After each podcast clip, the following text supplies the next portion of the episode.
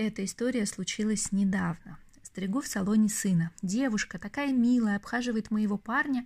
Вдруг распахивается дверь, и стоит мужчина с цветами и пиццей.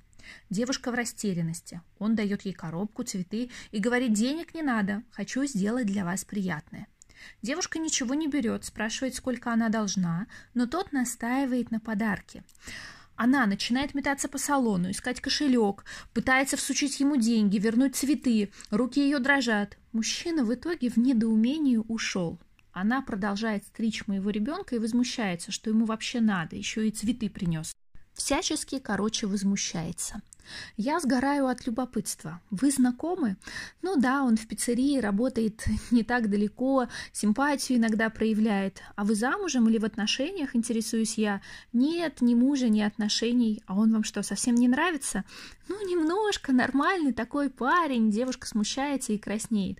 А почему подарок не приняли? Да вот еще, возмутилась она. Я ему что, буду должна потом? Подумает еще обо мне что-нибудь. Ох-ох-ох, мне как-то стало грустно и за парня, и за девушку. И ведь, по сути, много таких женщин, которые считают, что они должны. Посмотрела на мужчину, уже должна. Улыбнулась ему, уже должна. На свидание пошла, о боже мой, должна. А мама родная, если сосиску там на свидании съела за его счет, то вообще вовек не расплатишься. И это, к сожалению или к счастью, не про мужчин, которые требуют возврата долгов. Это про женщин, которые считают, что просто так, за красивые глаза, в силу симпатии, для них никто ничего не может сделать.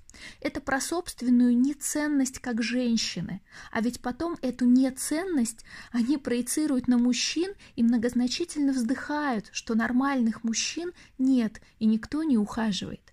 Я считаю, что все нормальное прежде всего начинается с нашей головы, только там. Не бывает так, что кому-то с мужчинами просто везет. Бывает так, что у женщины отношение к себе выстроено правильным образом, и отношения с мужчинами и к мужчинам соответственно тоже. Запомните, вы никому ничего не должны. Принести пиццу и цветы или ухаживать за вами – это прежде всего выбор мужчины. Но об этом я уже расскажу в следующий раз. Хорошего вам дня и учтивых мужчин рядом. Как я сливала радость жизни в мусорку. Будет полезно для тех, у кого все есть, а радости, например, нет. Есть вещи, от которых мне сложно отказаться. Для меня самый вкусный десерт – это выпечка. Запах свежего хлеба – это мой большой соблазн. Как сейчас помню, бабушка отправляла меня за батоном. Я обгрызу его с обеих сторон, вкусно нереально. До сих пор мало что может сравниться со вкусом хрустящего и теплого хлеба. Но рассказ не об этом, а о том, как я сама лишала себя радости. Покупая хлеб, я отрезала одну горбушку, ела ее и кайфовала. Вторую я всегда почему-то оставляла на потом. Но я, и думаю, вы тоже прекрасно знаете, что горбушка на следующий день уже не та, а порой вторая горбушка и вовсе не дожидалась своего часа, твердела и улетала в мусорное ведро. Однажды я задала себе вопрос, если я так люблю горбушки, то почему я не ем их сразу обе? Пока они вкусные. Ответа вразумительного я не нашла, кроме «ну так нехорошо, так неправильно, хлеб какой-то некрасивый». И получилось, что это чьи-то суждения много-много лет тормозили меня в получении радости.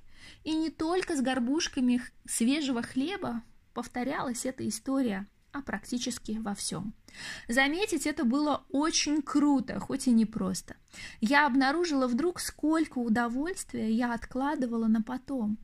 Это я куплю попозже. Сюда мы сходим как-нибудь в следующий раз.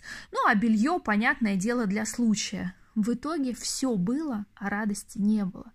Сегодня я понимаю, что удовольствие – это то, что надо себе доставлять самостоятельно. И даже в общении с мужчиной, кстати, тоже. Запомните, ваше удовольствие – это ваша забота. Я желаю вам сегодня вечером как можно больше создать для себя удовольствий. Обнимаю. Пока-пока.